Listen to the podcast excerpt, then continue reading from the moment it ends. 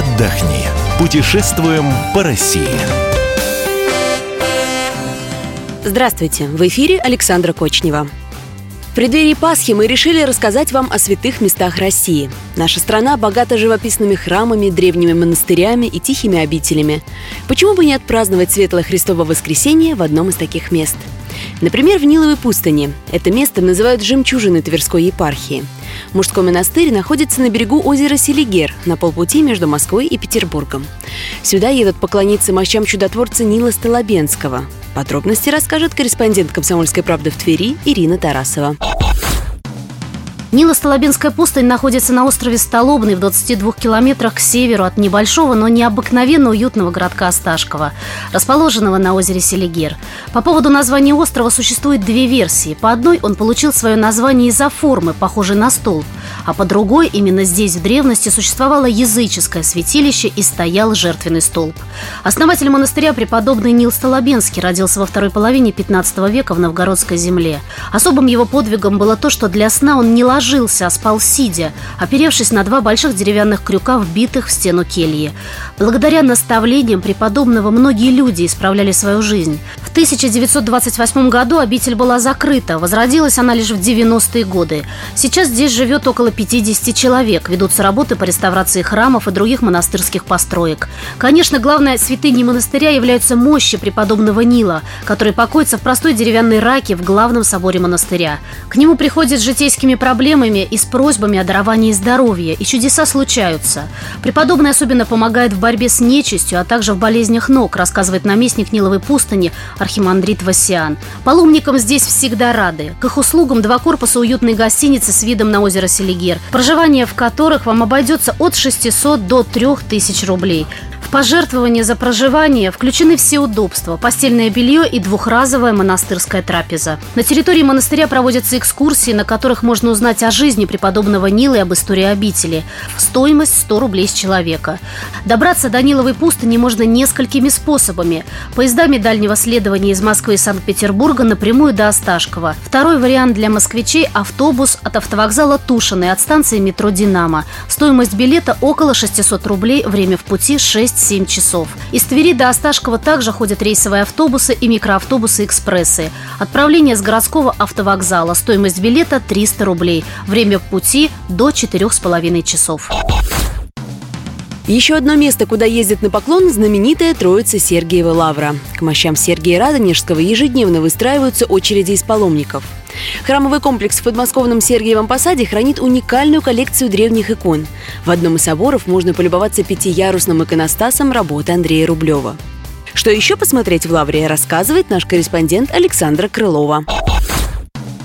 Вообще история Сергиева Посада начинается в XIV веке с небольшой кельи, которую на этом месте поставил Сергий Радонежский. А его последователи начали селиться вокруг кельи, образовался постепенно монастырь. А в начале 15 века монголо-татары монастырь сожгли, но Иван Грозный его здесь крестили. Он поспособствовал тому, чтобы монастырь уже отстраивался в камне. И Андрей Рублев, кстати, здесь написал свою знаменитую икону Троица. Надо сказать, что Троица Сергиева Лавра – это памятник ЮНЕСКО. И, между прочим, сам Сергиев Посад – это единственный город Московской области, который включен в состав состав Золотого кольца России. А старейшая постройка Лавры – это Троицкий собор. Построен в 20-х годах 15 века. Здесь хранятся мощи Сергия Радонежского. И тут, э, внимание, важно понимать, что если вы хотите просто попасть в собор, тогда смело шагайте сразу ко входу. Просто к мощам всегда очередь в выходные и иногда даже в будни. И многие становятся автоматически в эту очередь, думая, что это очередь в сам собор. На самом деле это очередь именно к мощам. Я в выходной день в этой очереди простояла порядка полутора часов. А Успенский собор – это еще одна жемчужина, ну, уже 16 век. Здесь хранится деревянная деревянная рака Сергия, она первая, бросается в глаза еще колокольня 18 века, ее видно отовсюду в Сергиевом посаде. Это самая высокая постройка лавры и самая высокая колокольня в России. 88 метров. На колокольню в пасхальную неделю может забраться каждый. А, кстати, заказать паломническую поездку или экскурсию можно в паломническом центре. По телефону вы можете заказать экскурсию. Также в интернете вы легко найдете сайт паломнического центра, и там есть вся информация. Довольно бюджетно питаться в, в самом монастыре. Это порядка 150 рублей с человека за полноценный обед. Ну, пирожки кружки все по 30-40 рублей. Можно в городе поесть. Лучшими считаются рестораны Пришвин и Русский дворик. Ну, конечно, это уже дороже, порядка тысячи рублей можно там оставить из расчета на каждого, а то и полторы. Где ночевать? Если вы планируете не на один день, то попробуйте заказать номер Вознесенской гостинице. Но преимущество в том, что он расположен фактически у стен Лавры, там порядка 100 метров. Двухместных номеров здесь нет. Все номера рассчитаны на минимум 4-8 человек. Двухъярусные кровати и удобство на этаже. В общем, это такой гостевой домик, по сути. Но главное преимущество, помимо того, что это очень близко к и то, что проживание стоит порядка 300 рублей с человека в сутки. Это самый дешевый вариант. А есть еще старая лаврская гостиница, так она называется. Она покомфортнее и подороже. В среднем около 3-4 тысяч за номер, но если заранее сильно заказывать, можно найти номера и подешевле, и за 2, за 2,5 тысячи.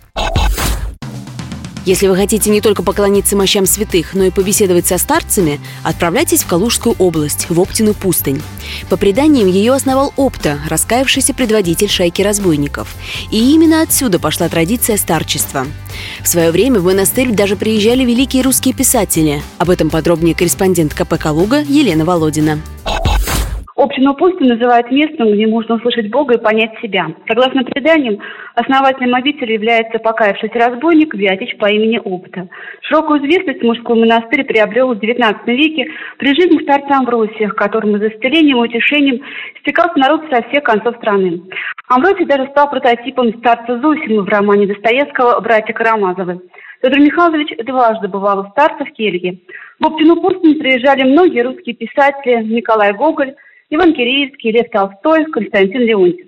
За время существования обители 14 старцев были причислены к лику святых. После свержения самодержавия монастырь закрыли. На месте обители была лесопилка, дом отдыха, конюшня и даже лагерь для военнопленных. Сегодня можно говорить о возрождении Оптины пустыни, положиться к мощам святым, получить совет. Сюда вновь съезжаются паломники со всей страны. Для желающих представляются экскурсии стоимостью от 150 рублей с человеком. Расположен монастырь в Калужской области, недалеко от города Козельска, в пяти часах езды от столицы. Добраться до него достаточно просто. В понедельник, вторник, среду, четверг, субботу, с 7 утра и до 7 вечера от станции «Теплый стан» отходит автобус Москва-Козельск. Стоимость билета 600 рублей. Приезжающим в Оптину пустынь паломникам предоставляется возможность проживать на территории монастыря в общих паломнических гостевых домах за 300 рублей в сутки или в гостевых пятикомнатных домиках. Одновесная комната стоит 1000 рублей. Кстати, совершенно бесплатно в паломническую гостиницу могут заселиться мужчины, готовые пробыть более трех суток и нести трудовые послушания. На территории монастыря паломники покормят. В трапезный обед стоит 50 рублей, ужин 20. Перекусить и позавтракать можно в чайной.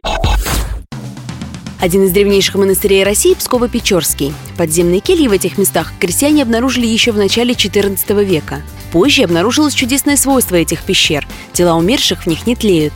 И подземелья стали использовать как усыпальницы. Чем еще примечателен монастырь под Псковом, расскажет наш корреспондент Ирина Потапова. Одним из самых известных монастырей Псковской области является Свято-Успенский Псково-Печерский мужской монастырь. Он расположен в 50 километрах от Пскова на самой границе с Эстонией. Основан монастырь в XIV веке. Тогда в песке были выкопаны пещеры, в том числе и пещерная церковь. За минувшие столетия монастырь ни разу не закрывался. Он действовал даже в годы Великой Отечественной войны. Едут сюда, чтобы поклониться чудодейственным иконам Успения и умиления Божией Матери – Появились они в Псково-Печерском монастыре много веков назад и известны исцелениями от самых различных недугов. А еще им приписывают спасение Пскова в 1581 году от польских войск под предводительством Стефана Батория. Известны и пещеры монастыря. По сути, это монастырское кладбище. На керамических и каменных плитах можно отыскать имена предков Пушкина, Мусоргского, Кутузова. Как добраться до Псково-Печерского монастыря? Почти каждый час с автовокзала Пскова отправляется рейсовый автобус. Стоимость проезда около 150 рублей. Таксисты за поездку возьмут около 1000 рублей. Разместиться можно в гостиницах. Отель «Печоры Парк» находится в нескольких шагах от Псково-Печерского монастыря. Стоимость от 2 до 10 тысяч за номер на двоих. Гостевой дом «Печоры» в полутора километрах от монастыря обойдется в 2-3 тысячи за номер. Есть и эконом-вариант. Гостевой дом «Странник» в трех минутах ходьбы от монастыря. Возьмут здесь 750 рублей с человека за размещение в общем номере. Покушать можно в центре Печор. Большинство кафе находится вблизи монастырских стен. Например, кофейня «Черная кошка». Здесь гостям предлагают европейскую и русскую кухню, есть и постное меню. Кафе «Старая башня» разместилось в старинной водонапорной башне. Здесь при посетителях лепят пельмени и вареники. Стоимость полноценного обеда в кафе и ресторанах Печор от 500 до 1000 рублей. Есть и еще один вариант размещения и питания в самом Псково-Печерском монастыре. Принимают здесь паломников за пожертвования и приветствуется желание потрудиться для монастыря. Трапеза организуется два раза в день – обед и ужин. Срок пребывания в доме паломника не более трех дней. А желание остановиться в нем паломников просят сообщать заранее. Мы рассказали вам о святых местах России, где можно провести пасхальные праздники. Весь архив наших программ на сайте fm.kp.ru. С вами была Александра Кочнева. Путешествуйте больше.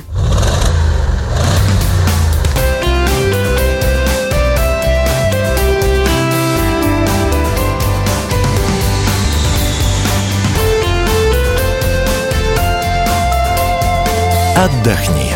Путешествуем по России.